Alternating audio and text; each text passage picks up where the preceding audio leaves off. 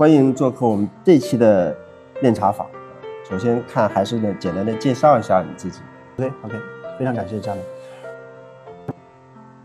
我先自我介绍一下，我是 Union 的 founder 啊。之前呢，在一直在 Web 大 Web 二和 Web 三的大数据领域工作。我们是从今年年初开始做这么一个事情。Union 呢是一个呃行业首家专注于做链上跟单交易的这么一个平台，大概是这么一个情况。链上跟单，首先跟单交易确实还是比较常见的平台嘛。你是怎么想到说为什么做链上跟单这样一个平台？其实为什么做链上跟单平台这个话题其实很好的一个问题啊，因为我做了很多年数据了过后呢，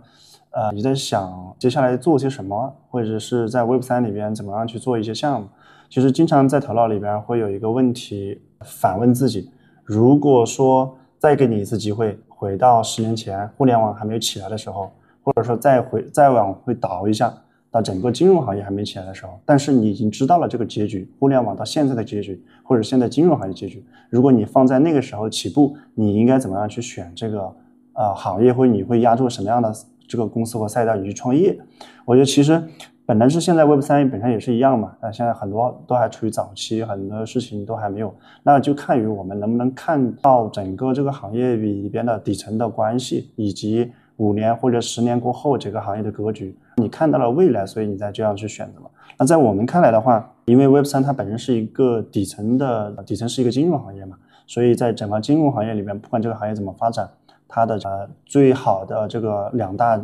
呃支柱，一个是做交易，一个是做资管。整个这个行业里边，我觉得是安身立命的支柱。所以其他的所有的这种应用啊，或者协议啊，或者是为一些叙事啊，都都是在这样两个。底层的支柱上面做一些这个赋能，所以呢，我们在想，那我们在数据领域里面做了这么久，然后能不能在数据或者是呃资管或者是交易上面做一些事情，做一些创新？所以带着这样一个问题，我就在想，哎那有什么事情可以做呢？同时，我们也在反思，下一个牛市周期来了过后，真正的能够把下一个经常说的是下一个十亿用户带到这个行业里里边的人，到底是什么样的路径？有的人说是钱包，有的人说是这个浏览器，有的人说是是是是什么？但是在我们看来，就是 Web 三的这个本身底层，它也是一个也是一个金融市场嘛。所有的人都是因为利益而来，因为利益而去。所以如果说呃，在已有的传传传传统所谓的我们那些工具里面，不管你是钱包也罢，还是说一些其他工具也罢，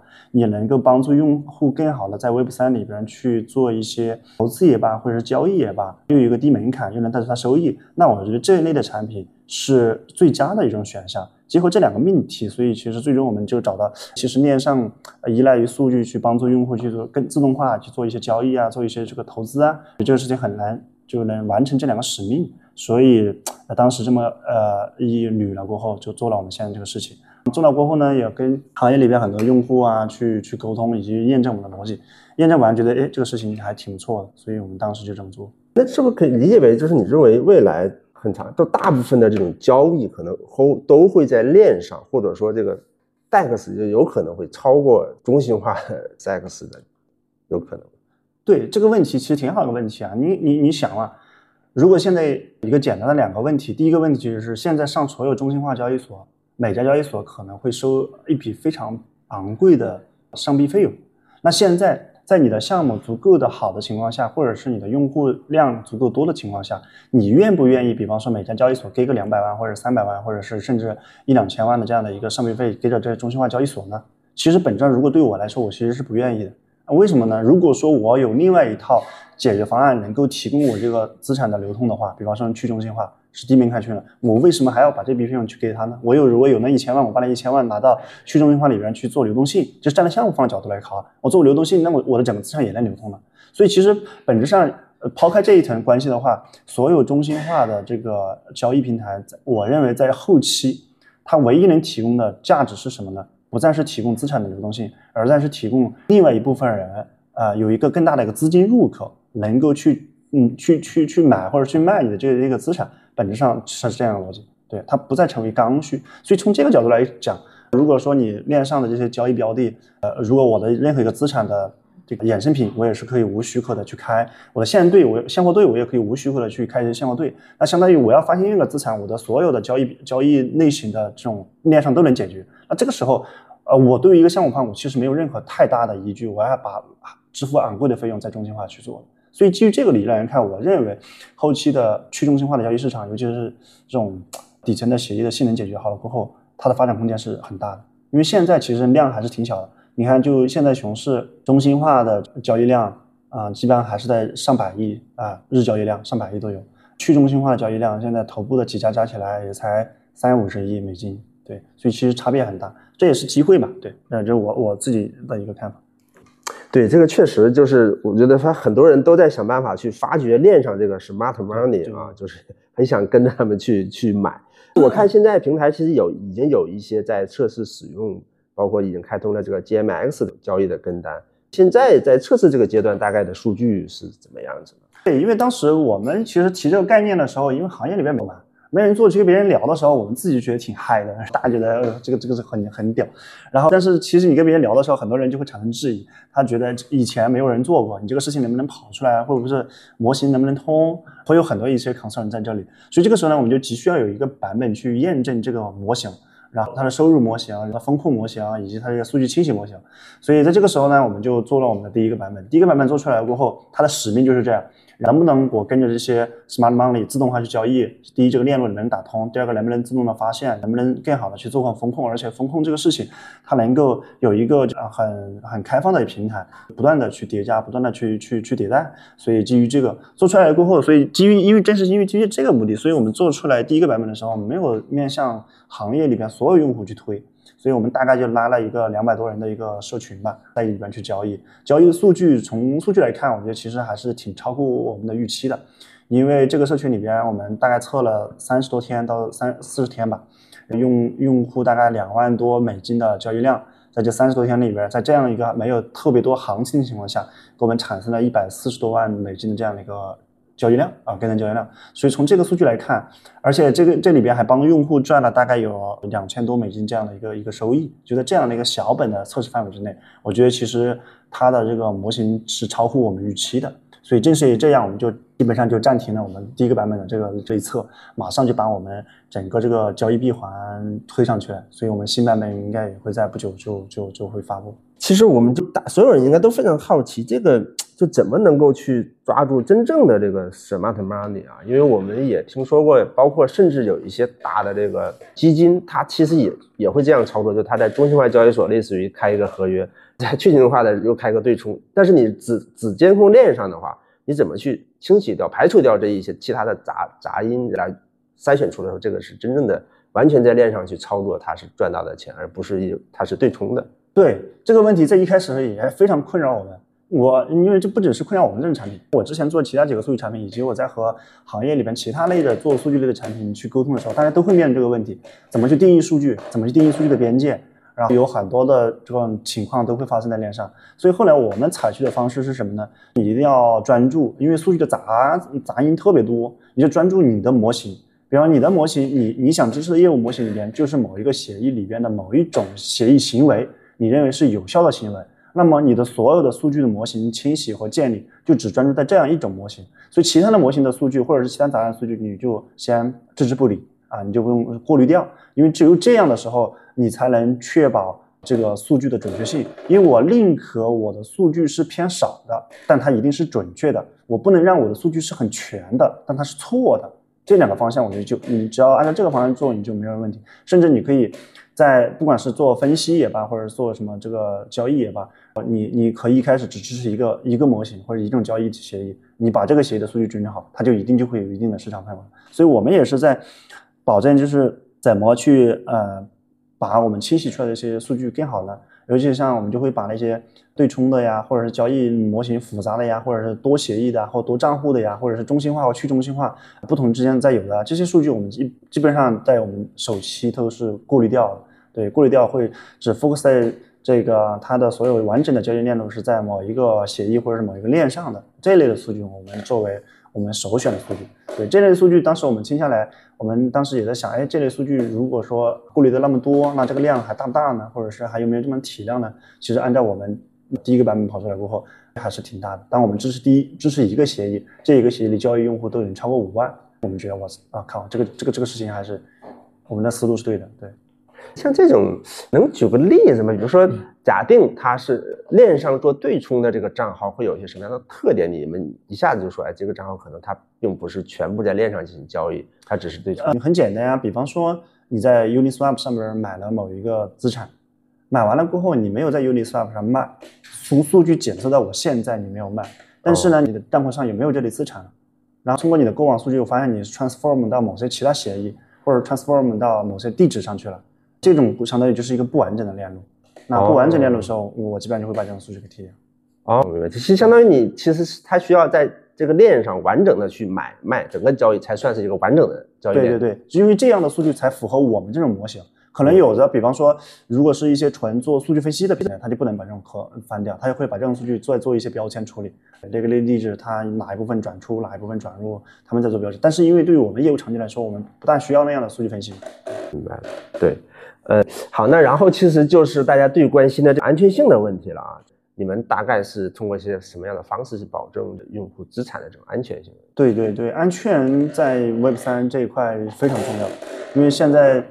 大家经常会听到，不管是跨链桥啊，或者是什么样的协议，或者是又又爆雷了，或者是中心化的爆雷了。其实本质上这里边，我们认为它其实是最底层的，你是否是在托管用户的资金啊？比方说，大家有很少人说，呃，我在 Uniswap 上面交易，或者是我在 Uniswap 上钱被盗了，从来没有听到这样的事情。因为为什么呢？因为 Uniswap 本来不管你的钱，你的所有的资产。它其实是在你的自己的钱包里边，它只是做了一个授权去处理。那么这种的话，就相当于你没有资金托管的模式，其实是很大程度上是解决你的安全的问题。那那么其实出现了个别出现了问题，个别用户的钱包被盗的话，那也是因为个别的用户，所以也是我们是沿承这样的一个理念嘛，在想整个啊链上啊。确定的时候，我们也不要去设很多的这种资金池的这种形式，而完全是通过这种授权的方式，然后保证这个自动化交易过程。所以在这样的一个理念之下，我们把整个这个资产安全就化成了，呃，用户这一端的话，他到我们平台，我们会给他注册一个智能化钱包啊，对，然后完成用户所有的这个管理。智能化钱包的所有权啊，就是这个用户他自己本身啊，我们没有办法去去处理的。即使某一个用户出现问题，也是用户他自己的钱包的私钥可能会出现一些。泄露啊，会影响到他这一个钱包。啊，同时呢，他会授权到我们平台的，因为我们平台要帮他做自动化交易嘛，所以凭自动化交易这部分，我们平台就采用的是 NPC 多签的形式去做这样一个自动化执行。所以这两部分基本上是 NPC 加智能化钱包就能很完美的去解决啊我们这个产品 case 里边的一些安全问题。对，所以说其实你们是可以理解为你你们又单独开发了一套智能合约钱包系统。啊，对对对对对，用户钱是放到这个智能合约的钱包里面去。对对对，这是智能合约钱包里面的。智能合约钱包的 owner 所有者就是用户他自己创建这个智能合约的时候的钱包。哦，他用户他自己能转账，能去用这个智能合约钱包去做一些这个交易，但我们平台就没有这个权限。我们平台只能按照用户授权的方式去帮助他做一些事情。哦，明白。这个倒确实是现在很多的应用层都在尝试用智能合约钱包的方式来去解决这些问题啊。所以智能和钱包也是，啊，接下来很大的一个 Web 二的用户进入 Web 三的一个一个入口啊，对，哦，对我我看你们在介绍里模式上，其实除了 To C 之外，因为 To C 我们还是很好理解嘛，它交易其实赚手续费，这个这是一个非常清晰的商业模式。那我看你们厂还有 To B，还有 SaaS 服务，这个是大概是一个什么样的服务？也是因为我们一开始做的时候，基于这个数据做嘛，做完了过后呢。我们也在不断的和很多用户去沟通，或者是这种这种 B 端去沟通。沟通完了过后，我们就会发现，其实在这个行业里边，不管是链上的呃去中心化这些协议，还是中心化的这些这些项目，他们本质上都有这类的就是需求。他们的本质诉求是什么呢？是我需要用户，我需要这些用户都来用我的产品，而且需要留存，这是他们的诉求。那他们就要想到这个诉求的解决方案，在所有的这些解决方案里边，他们会认为，在这个协议里边，在他们自己的协议里边，跟着他们这个协议里边那些聪明钱一起去用户去去玩，会是一个比较好的能解决用户拉新和留存的事情。所以正是这样，不管是中心化的这些交易平台，或者是一些链上的一些协议，他们他们都想去解决问题，他们的方案都是，哎，我怎么能做一个我这样的协议的一些合皮的 trading 的一些事情。所以基于这样的一个目的，那我们想，哎，那其实我们做的话，我们可以把它抽象成一个底层的服务啊，抽象一个底层服务了过后，就可以不仅不不不不仅能够在我们平台里边做一个聚合类的这种跟单交易，同时也能满足不同的 B 端，快速的去构建他们跟单的这样板块，对，然后一键就去搭建一个他们的跟单板块啊，也可以在数据上合作啊，也可以在这种功能上合作啊，也可以在这种用户层面去合作啊，就基本上我们是这么一个路径，最后去推出了我们 B 端，对，就相当于就是跟他们收取一定的服务费这种方式。对对对对，这这个服务费，嗯，对，会有一定的服务费。同时呢，这个服务在啊，只运行的过程中，它会也会有一些啊交易手续费啊，或者是一些费用的一些一些一些费用的产生。那从单纯链上分析来看的话，因为我觉得很大部分用户都还会经常会使用 Nansen 的那个监测系统，它有专门一个 Smart Money 嘛。如果从这个层面来讲，你们大概会跟他们的有些什么样的区别吗？嗯，最本质的区别就是 Nansen 它做分析，我们是做交易嘛。我们交易做了一个前置，所以其实你要说从产品形态上的话，我们就是一个 Nansen 加一个 Uniswap，本质上就是这样一个一个一个逻辑。因为我们要去分析呃那些 Smart Money 的交易能力的时候，它底层也是需要像盾回 Lanson 一样这样的产品一样，做很多的数据的建模、很多分析，做打标签，然后做一些聚合归类，然后去看到这个人最后一个这样一个业绩。然后现在大家在用 Lanson 的时候，本质上也是去找的 Lanson 上面能不能给我呃通过你的分析功能找到一些聪明钱，要给这一个聪明钱的榜单，对不对？然后所以那但但本质上也是现在大家在 Nansen 上分析完了，所以大家看到这个东西又得跳到其他的协议里边去，哎做后续操作。那做后续操作过程中还有一个时间的连贯性，你今天可能看到这个 Smart Money Account，然后觉得怎么样，你去操作了一个，但是那个这个人的行为是不断在变化的，你不可能实时的去看着他。然后后期诶有出现另外一我再跟得上，所以这个时候他就必须要自动化，必须要去跟得上这个节奏，所以它其实是这么一个呃上下游的关系吧。像这种，我觉得呃链上数据还有很多平台都在做这种这种类似的啊。链上数据我感觉就就应该量是非常庞大的吧？你们是不是可能需要收集大量的这种数据？你们现在能做到什么样的量级？对对对，链上数据，因为我之前一直在 Web 二里面做大数据啊，每天大概几百亿的这个数据进来，我们做实时的处理和分析，啊，数据仓库那边就就体积就更大了。相对于那个体量，在于 Web 三这个行业里边，几条公链，像以太坊，现在也就几几十个 T 吧，整个原始数据，相对这个体量来说，我觉得其实相对于 Web 二的体量说，这个体量其实很很小的啊，而且你每天实时产生的新数据也就那么多。所以，其实，在工对在今年上、工年上，我觉得其实它不是一个体量，那不是一个体量，在那你就用本身在数据仓库这一库这部分的这个技术是非常相当成熟的，实时的还是在一线数仓计算的，还是在 Web 里面非常成熟。只是说大家可能在这一问有没有这样相关的经验？对，那因为我们之前这一问经验非常丰富嘛，所以积累过来过后，在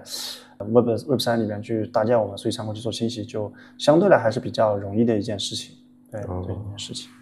对，然后那说到链上交易，其实包括我们之前也会采访过一些衍生品平台啊，用户还是会有点担心，在极端行情下，就是链上特别堵，处理速度会很慢，包括这个 gas 费也会很高，那你可能就根本就来不及处理，我我就爆仓掉了。所以这个你们是有什么方式去解决或者怎么避免？因为这种插针的行情，中心化都不能完全彻底的解决，你就不要去指望 去中心化的是解决。对，而且这种插针呢，它也是根据这种资产标的吧。你如果是现货，你如果是嗯，它就没有这种情况。你只有做衍生品，你才会有这种情况。那衍生品情况，它机制又不一样啊。中心化的所有的机制啊，都是以这种订单部的形式去做的这种这种衍生品的撮合，所以它会有这种插针啊或不插针的情况。而且是因为它是黑盒，所以它的价格的这个波动性也基本上有有很多变量都可以引起。这其实在去中心化里边这一部分，它会减少很多变量。比方说像我们现在特别比较头部的。啊，某协议像 G GMS 这种，它可能是采用 GLP 和这种资金池和用户之间这样的博弈的情况下，让它不不采用订单部，所以它基本上就减少了我订单部穿穿仓的这种情况。同时呢，因为它的价格是用预约机的形式去去喂价的，它也不存在于就是某一个平台或者是某一个人，我我恶意去操纵这种价格。所以在这种情况下，基本上你要去实现这种恶意的价格的剧烈的波动和操作，在链上的衍生品这部分，我觉得其实是嗯嗯可能性小了很多的，对，小了很多。嗯，再加上这些协议链上的衍生品协议，像大家都有一些保护机制，当我的就流动性有多少的时候，我的流动性能开多少这样的仓位的时候，它其实是有限制。比方说你在某些链上衍生品协议里边，它的流动性只有比方说一小部分，那你其实你再有钱，你在这里边呢是开不了多少仓的。所以在这部分有有很多的限制，这也是因为它的这个全部的链路是数据是公开透明嘛，它也没办法去开一些啊，只是说一些这个我们所谓的单机币啊，或者是去发一些假的资产在那儿去做，所以这种的话在链上就相对比较呃可控一点，呃可控一点。嗯，就实际上其实。因为极端行情 永远都会有嘛，但是链上反而会比中心化其实会更好一些啊。你在你不你第一你不用担心啊，谁所谓的我们学说谁绑网线啊，谁去怎么去操作一下，对对？那这种情况基本上就不大存在。如果有的话，那我我大不了我就不用你这个协议了，对我换一个协议去用一个安全的。好，因为我我看了你平台之后，实际上作为一个普通用户来讲，反而。还就是我们虽然都在想找什么的 money，但你们平台有太多了，看起来每个地址啊，这个收益就这么多，百分之百、百分之几十。这那如果普通用户这个怎么去选呢？我对对对对，你这是一个双刃剑啊。但是以前呢，嗯嗯，大家做一种跟投和跟单产品呢，这种供给端就是这种带单元的或者专业的投资者啊，大家需要 BD，需要去聊。然后这样个数有限，觉得哎怎么选都可以。但我们现在呢，就是个无许可的无许可的模式，通过数据去清醒呢，就发现我们的供给侧这种专业的这种交易员就特别多啊，就从来不缺。那不缺的时候，他的那用户怎么去筛选？那筛选的话，因为专业的交易员越多，对我们当然是更好啊。我们所以在筛选部分有分成两大部分嘛。第一大部分就是我们做了那个智能推荐的一个模型。我在看到你这个账户地址，你的账户地址里边过往的你的交易记录是。做这种嗯呃热门项目啊，或者新项目比较多一点，或者是还是衍生品多一点，我会根据你的行为特征去给你推荐跟你符合相似的这些聪明钱呢，聪明钱，这是一部分。第二部分呢，就是我们现在把。整个就是交易员的啊这种分析模型的里边的所有的这种指标变量，我们全部开放给用户啊，用户可以自己按照自己的需求去做组装。同时呢，我们会提供一些就是啊组装模板啊，比方说呃用户可能他可能不知道那些参数什么意思，但是他永远知道我要去找一些。啊，稳定盈利的呀，或者是高频交易的呀，或者是他有他可能有这样的概念。那这样的概念对后者寓意者是怎么样去筛选这些这些用户呢？那我们可以把这些查询条件或者是查询模板给大家配置好啊，用户只需要关注他的那个关键词，我们就能根据这个关键词推荐他很多感兴趣的这种这种这种这种 smart money。对。我们大概这样，就相当于，其实我要是用你的平台的话，其实你还是会先分析一下我的地址的一些情况，嗯，对，来分析我的喜好，对对，分析你的喜好，因为这个量确实挺多的，尤其是随着我们多链多协议一旦支撑好了过后，交易员太多了，做一些精细化的推荐是很有必要的。哦，明白明白。有一个有点玄学的问题了，有的人会认为说，如果把时间拉得足够长，就没有人是真正永赚的，对，因为交易嘛，就一定是有赚有亏。那那这样的话，那其实那我跟单，其实这个怎么去跟呢？或者怎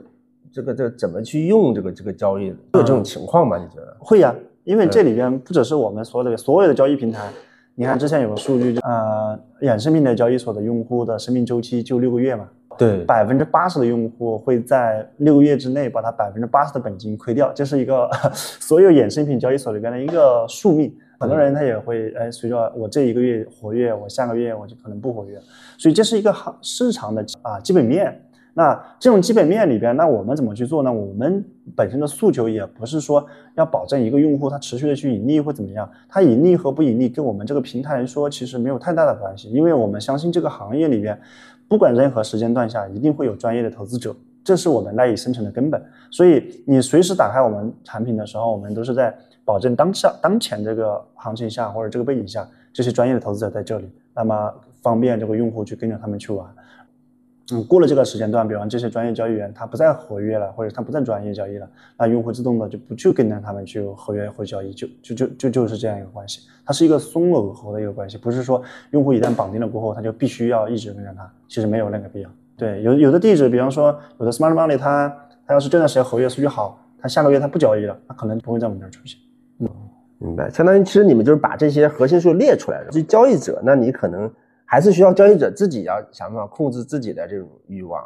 对啊，对呀，因为这个东西你要想完全的呃让用户不做任何的这种操作，那它只有一种形式，那就是代理的形式。他把钱交给一个基金经理，两年过后他才去管理。那本质上你在链上其实你没你要给用户足够的这种操作空间嘛？那操作空间，他他他随时可以去。跟着某个人，随时不可以跟着某个人，这就是他自己行为的一种决定。我们要去强制给他绑定一个时间，我觉得其实也不是，就是这种模式下也不是很好的。明白。后面呢，我看你们后面应该是有有个大版本更新，就目前好像只有 GMX 嘛，那后面大概会去增增加一些哪新的功能或者新的协议？对，因为我们其实最开始的时候做的是一个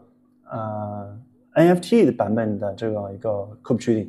但是因为这个行情的原因，做完了过后发现啊，不管是在推广或者是运营或者是这个交易量上都没办法去继续，所以后来我们思思考了一下，我们要去验证这个模式，还在选标的上做做一些这个斟酌。所以后来想的是，那在所有的标的里边，其实衍生品它的交易频率和交易量是是最大的。所以那我们在验证模型的阶段，我们就选择了 GMX 去做。那所有的模型验证完了过后，那我们接下来支持的这些协议，更多的都是一个相当于是用户需求交易的一个闭环啊。需求里边，比方说链上的衍生品、链上的现货，以及用户的诉求是资产的安全。以及用户的诉求是，呃，我在这个里边来怎么能用我的关系网，或者是用我邀请的用户在我这来赚的更多。所以，我们下个版本里边就会支持啊更多的协议，更多的公链，大概有三个协议吧，三条公链就会在下个版本 launch 里边。同时，也是支持了很多用户在这个平台里边来邀请他的用户来交易啊，或者是邀请其他人交易了过后赚钱了过后跟他利益有关系啊，比方这些分佣机制都会在下个版本里面去支持。嗯嗯，我看你们介绍里面会也提到，还后面还会去监测像阿伟这种借贷协议，呃，这种类似的是是在你们这个呃里面，因为借贷我们理解可能它就像银行一样存钱赚利息，为什么还会监控借贷协议呢？因为这个其实你不管是借贷，它是一个任何投资策略中的一环嘛。有的人可能是在借贷里边借了过后，又去做了一些 swap 或者怎么样，它本质上是这样是一个投资。我们前期可能是。支持的这些数据，这个交易链上的行为呢，可能是单行单协议行为。然后，那随着后面的话，它有可能多协议行为，这个完整链路我们也可以去 copy 了。对，我们也可以这样。它不但是用户，比方说做了 A、B、C、D 四个协议联合起来做了一笔操作，那那这个操作其实如果是全链在链路上的话，我们也是可以支持去 copy。所以基本上你就是能把 Web 三这种可组合性，也就把它 copy 出来了。所以这里面就会有很多，就相当于有的人他可能这个借贷加杠杆去交易，对，再卖，就是这种方式，对对啊，这个还挺有意思。对，最后然后就是 问一个大家都会问到的问题，这个行情问题啊，因为现在应该处于一个非常冷的阶段嘛，你你觉得这个 未来什么时候有可能会转到牛市，或者是什么样的风契机才会真正的迎来牛市？牛市，牛市这个事情，你说你现在呃，我收到的这。啊，行业里边的大佬们的看法就还是有点两极分化。大部分的人认为，就是明年二零二四年是一个比较大的牛市，啊，另外一部分人呢，还是就认为啊，不行，明年到这个时候啊，从矿圈或者从各种圈来看，哎，这个事情还是不行，对，还是不行。在我这边看来的话，更多的还是看这个行业里边有没有新的叙事或者新的这种啊发展方向吧，去能领起来这个事情。你光去从过往的数据或者是说一个理论模型去推广啊推算，我觉得其实还是还是很很很难，你就预测明年到底是不是这样。所以其实你就看我我比较比较像最近特别火的 Friend Tag 这种社交 SocialFi 的这种 SocialFi 这种模式。然后它很能解决是用户进入的问题。如果说下一类像比方说明年在有一些新的趋势爆发之前，它能通过这些啊经济模型机制能够吸引大量的用户进来，微博的用户进来，同时在这种机制下边再去沉淀一套那个，比方说加一些 DeFi 的一些经济模型在里边，那有可能它就会引爆下一个牛市的这个这个这个这个这个点啊，它就但它有可能就引爆的就会下点或者就符合大部分的人这个这个这个嗯。周期的一个预期嘛，其实对于我们这样的协议的产品来说，它到底是不是明年来，还是说下个牛市是几个月，还是几年过后，对我们来说其实没有太大的这个关系我去。因为你比方说现在行情讲不行情不好，然后交易量小，那我们可能知道这个市场空间就是这样。那我们在这个市场空间里边，我们做好我们本分的工作。那这个市场给我们这样的市场份额，那我们就是这样市场份额。那把真做好，那这这但这些市场份额足以更能够让你这个团队很好的活下去啊。那如果说这个牛市提前来，那通过我们这个产品呢，去承接更多的用户，承接更多的这种嗯这种资金在一个平台里边，那那那我们就会随着这个行业的这个牛市的周期的规模去享受更多的这样的红利。所以其实本身这也是我为什么在开头的时候就想的就是。大家在这个行业里边去选赛道的时候，给你一次重新再来的机会，你会去选什么样的赛道？你为什么会考虑这样赛道？这也是当初我们为什么要选择去用数据去赋能交易这样的一件事儿，也是一样。因为你交易本身它其实就是一种对于这种项目方来说是一种抗周期的性的东西。对你牛熊都有不同的商业模式，对，它是刚需，它是抗周期的，对。对你之前还提到过说，其实你们未来也可以支持类似于像 Friend 呃 Friend Tech 这种 SocialFi 或者 GameFi 的这种这种协议，这种你们是怎么可以支持呢？对，因为我们底层是做的是一个任意链上行为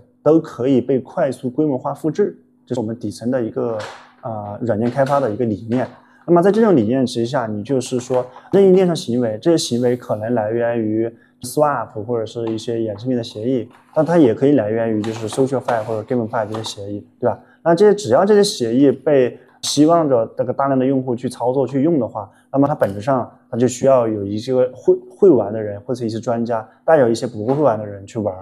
它本质上都有这样的需求。当被这样的需求的时候，那我们就在想。当我们支持了这些主流的、最刚需的，像 token 类的或者是衍生品类的这种这种资产标的了过后，那我们就会向其他协议去扩充啊，扩充的啊，增加大家的易玩性呃易玩性嘛。这也是因为这样，所以我们一直在强调，嗯，做链上 copy trading 的时候是比中心化的 copy trading 的想象空间大得多的。因为就从这两个点来看，你就从数据范和 game 范来说，你任何中心化的产品它是没有这种玩法的，对，它不支持这种玩法。而且今天可能还只有一个 SocialFi，就你也不确定接下来随着区块链五年、十年过后，它还有什么样的协议类型，所以它的想象空间，啊，你把底层技术和后期的想象空间会非常非常，就是在我们那看很很可观，是整体还还蛮有意思的。对，行啊，那我们就期待后面你们产品正式上线啊。好呀，好呀，谢谢啊，非常感谢。